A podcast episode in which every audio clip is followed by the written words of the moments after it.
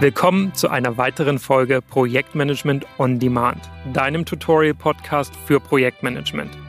Egal ob du Einsteiger bist oder schon ein wenig Projektmanagement-Erfahrung hast, hier findest du auf jeden Fall super viele nützliche Informationen, Inspiration und vor allem Dinge, die du direkt an die Hand bekommst. Für dich und deine Projekte.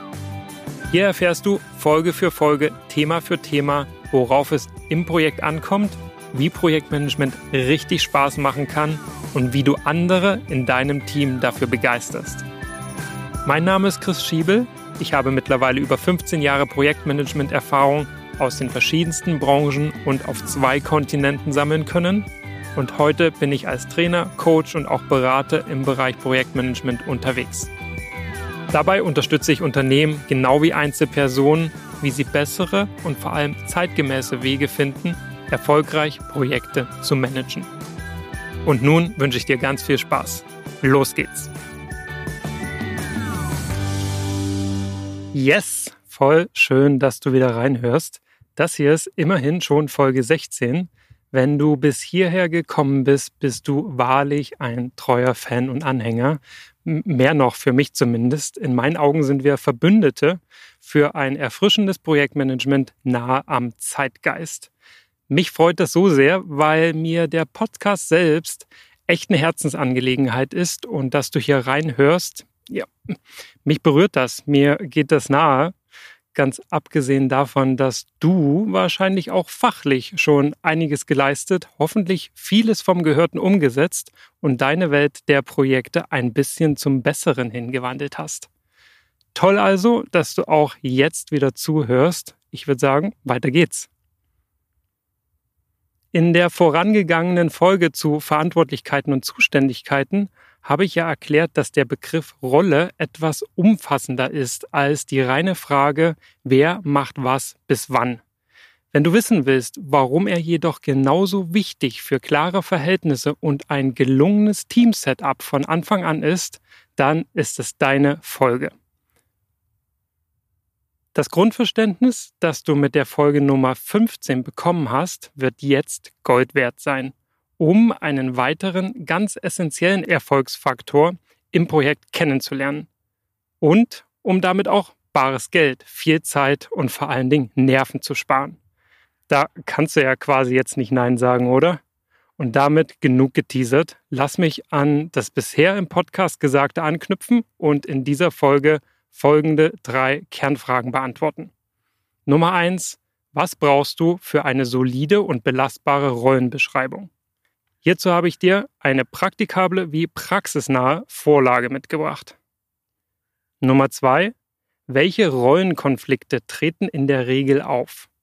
Und Nummer drei: Wie kannst du ihnen präventiv begegnen und damit Zeit, Geld und Nerven sparen? Dazu sehen wir uns beide ein paar vortreffliche Beispiele aus dem echten Leben an.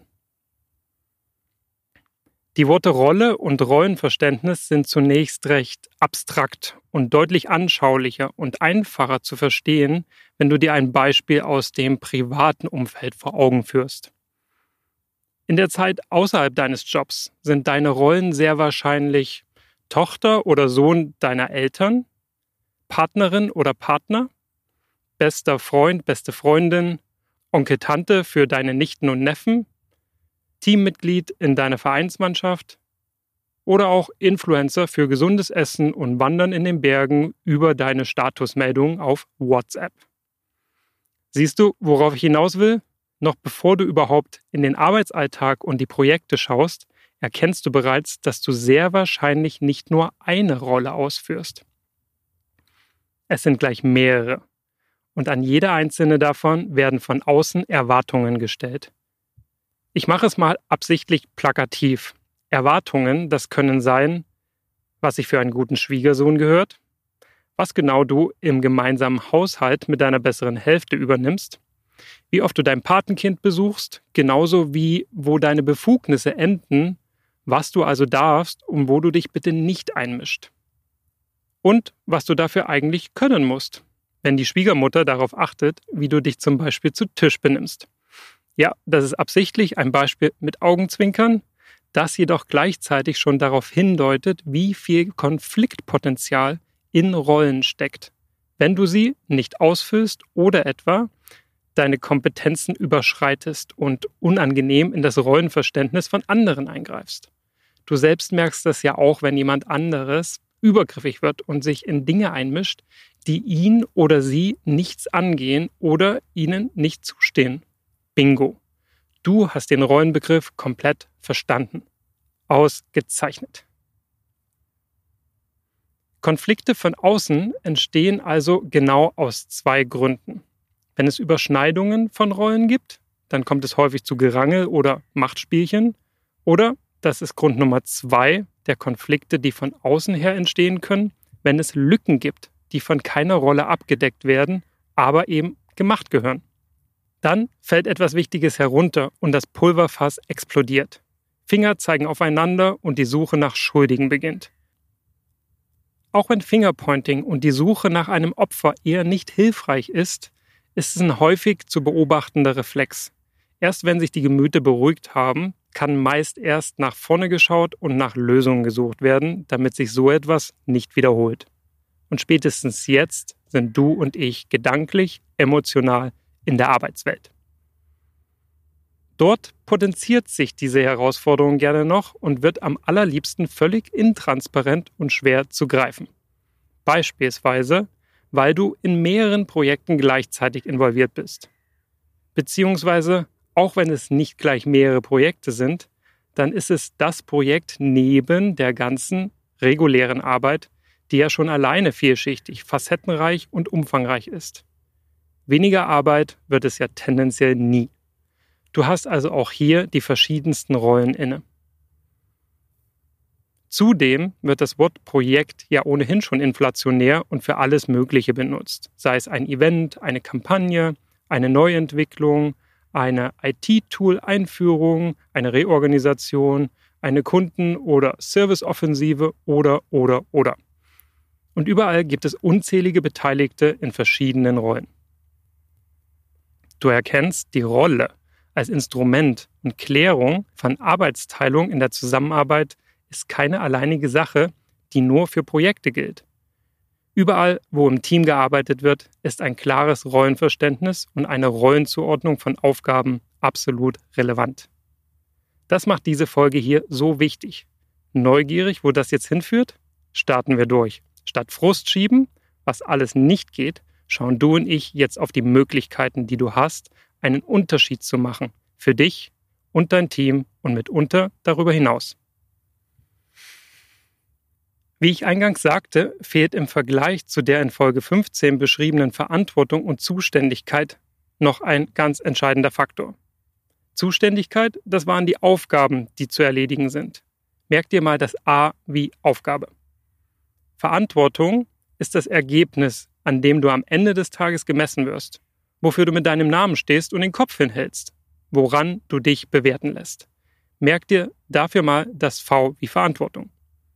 Jetzt hast du also schon A und V. Zum Modell der Beschreibung von Rollen namens AKV fehlt uns also nur noch das K. Und das steht für Kompetenzen. Kompetenzen steht dabei für zweierlei und machen das Modell so wirkmächtig. Zum einen im Hinblick auf Befugnisse. Da sprichst du dann häufig von Kompetenzbereich. Und Kompetenzen in der Bedeutung der notwendigen Qualifikation, also im Sinne von Know-how und Skills, Wissen und Können. Beides, der Kompetenzbereich genau wie die benötigte Qualifikation, ist notwendig, um eine Rolle zusätzlich zu den Aufgaben und Verantwortlichkeiten vollständig zu beschreiben.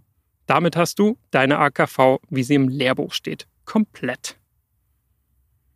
Bevor ich dir verrate, warum ich festgestellt habe, dass das alleine zwar schon irre mächtig ist, aber in der Praxis meist immer noch nicht reicht, sehen wir uns die beiden Aspekte Kompetenzbereich und Qualifikation kurz näher an. Der Kompetenzbereich setzt sich meist aus Entscheidungs-, Weisungs- und Gestaltungsbefugnissen zusammen. Entscheidungsbefugnisse im Projekt, beispielsweise im Hinblick auf Budgetgrenzen sagen wir, bis zu 10.000 Euro darfst du frei entscheiden. Oder bis zu einer Zeitverschiebung von so und so vielen Wochen hast du freie Hand. Erst dann musst du Person X oder Rolle Y einbeziehen.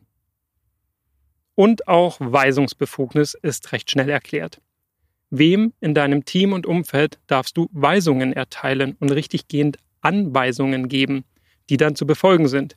Hier sprechen wir oft von disziplinarischer Weisungsbefugnis. Die hast du meist nur im Kontext deines Projektumfangs, was dir ermöglicht, Aufgaben zu delegieren. Manchmal hast du sie jedoch gar nicht. Dann muss jeder Pieps mit den Vorgesetzten der Teammitglieder aus der Linienorganisation abgestimmt werden. Ziemlich mühsam ist das, doch leider gar nicht so selten. Was dir dann noch bleibt, ist, dass du fachlich aus deiner Rolle heraus andere Personen anleiten darfst. Und das muss mal mindestens gegeben sein, sonst hast du im Grunde keine Befugnisse und keinen Kompetenzbereich. Und damit auch keinen echten Gestaltungsspielraum über den eigenen Schreibtisch hinaus. Das ist die dritte Facette des Kompetenzbereichs, die Gestaltungsbefugnisse darfst du beispielsweise die Schreibtische der Leute in deinem Team umziehen, damit ihr alle näher beieinander seid und die Kommunikation leichter fällt? Darfst du Prozesse umgestalten, wenn sie keinen Sinn ergeben? Darfst du die Arbeitsweise verändern, wenn sich beispielsweise ein interessantes Tool anbietet, um Dinge zu erleichtern und zu vereinfachen? Darum geht es hier. Und das habe ich in meiner Laufbahn nur ganz, ganz selten gesehen, dass es in der Rollenbeschreibung mit berücksichtigt wurde. Gewünscht hingegen hätten sich das die meisten auf Anhieb. Du sicher auch, oder?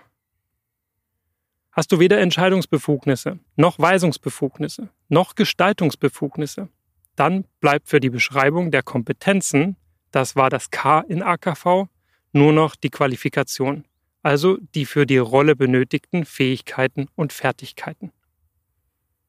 Wenn wir vorhin über zwei Gründe von außen gesprochen haben, wie Konflikte bei der Zusammenarbeit entstehen, so erkennst du jetzt auch, welches weitere Konfliktpotenzial von innen hier verborgen liegt.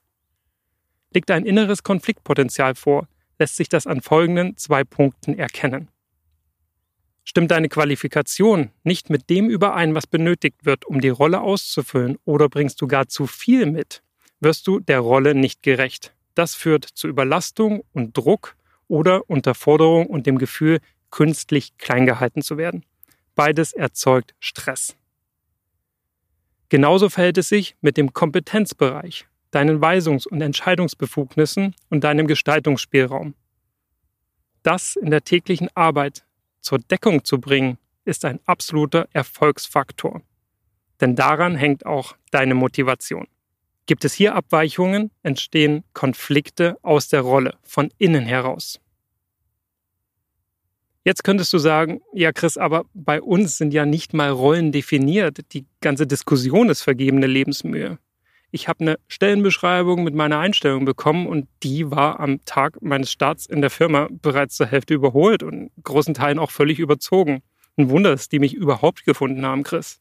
Und mehr noch, ich verstehe dich da total, wieder andere Dinge, die du machst und echt gut kannst in deiner aktuellen Rolle, aber nicht machen darfst, stehen da gar nicht drinnen.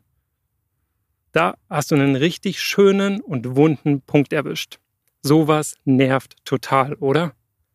Und ist doch klar, dass es so zu Konflikten kommen muss und wenn ich so in Projekten agiere, sie zum Scheitern verurteilt sind. 100% Punkt für dich. Und darum habe ich auch gesagt, an nichts scheitern Projekte öfter als an unklaren Rollen und Verantwortlichkeiten. Oft starten wir alle mit nicht mehr als unserer Stellenbeschreibung. Und die ist definitiv nicht wie eine vollständige AKV geschrieben, sondern eher auf das Anforderungsprofil getrimmt, weniger auf das Rollenprofil der tatsächlichen Tätigkeit.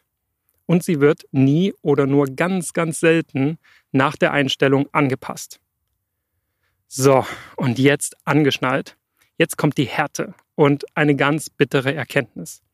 Auch wenn die Rollen nirgends notiert sind und deine Stellenbeschreibung nach der Einstellung in der Schublade verschwindet. Auch wenn weder Aufgaben noch Kompetenzen noch Verantwortung formal beschrieben sind, die Rollen existieren trotzdem. Eben auf dem ungeschriebenen Blatt Papier. Das sind die ungeschriebenen Gesetze oder sie ergeben sich aus Routinen oder in Prozesscharts sind sie verklausuliert als Richtlinien oder sie geben sich aus der Historie heraus. Das haben wir schon immer so gemacht. Oder aus purer Notwendigkeit aller, wir können jetzt nicht warten, bis die Rolle beschrieben ist. wir müssen jetzt echt was tun und zwar schnell. Oder aus der puren Erwartungshaltung der Personen in deiner Umgebung oder des Kunden oder deiner Auftraggeber in deinem Projekt. Warum es sie dann nicht formell beschrieben gibt, diese Rollen, wenn es doch so verständlich ist, magst du jetzt fragen? Meine Vermutung ist, genau diese Selbstverständlichkeit ist die Herausforderung. Du und dein Partner bzw. deine Partnerin haben ja schließlich auch keine AKV geschrieben, um zu klären, wie der Haushalt zu erledigen ist. Also ich bzw. wir schon. Total nerdy, ich weiß. Ich habe dazu sogar ein Buch geschrieben Unsere Beziehung hat noch Spürraum, heißt das Werk, und wie der Titel schon sagt, gehen wir das Thema auch immer mit einer Prise Humor an. Ich packe dir den Link mal in die Show Notes, wenn es dich interessiert. Jetzt jedoch zurück zu dir. Wie gesagt, ergibt sich ein Rollenverständnis häufig implizit aus dem Daily Doing. Und du und dein Team, ihr redet maximal darüber. Oder eben auch nicht. Doch Achtung, sind wir im Projektmanagement und im beruflichen Kontext, hast du einen Vertrag unterschrieben und die Firma übrigens auch. In meinen Augen zeugt es also von Professionalität, wenn es klar beschriebene Rollen gibt. In manchen Firmen schreiben die Mitarbeitenden ihre eigenen Rollen und haben auch ein Auge auf die der anderen. Das Buch Reinventing Organizations kann ich dazu empfehlen in manchen Firmen, so wird darin auch beschrieben, erfolgt die Bezahlung sogar nach den in den Rollen beschriebenen Umfängen. Na, Leute, da was bei dir? Kommt bei dir auch immer mehr obendrauf bei gleicher Bezahlung? Noch ein Grund, warum zu viel Transparenz vielleicht sogar vielerorts nicht gewünscht ist. Auf steigende Kosten hat ja per se erstmal kein Unternehmen Lust. Ah ja, und noch was, natürlich. Ich habe es ja schon angeschnitten auf ständige Änderungen der Rollenbeschreibung hat ja auch niemand Lust. Das ist mühsam und erzeugt direkt keinen Mehrwert. Und mutet in vielen Fällen auch eher bürokratisch an, Hand aufs Herz, oder? In kleinen Unternehmen sage ich, okay, redet lieber regelmäßig miteinander, aber warum manche Unternehmen, wenn sie dann wachsen, in Probleme laufen, zeigt sich nicht selten genau an dieser Stelle. Das Rollenverständnis wird nicht an den sich ändernden Umgebungsbedingungen angepasst und bleibt starr, wo sich drumherum alles wandelt und verändert. Das sorgt natürlich konsequenterweise schnell für Spannungen. Denn es gibt auch die, die darauf beharren, dass gefälligst alles so bleibt, wie es immer war.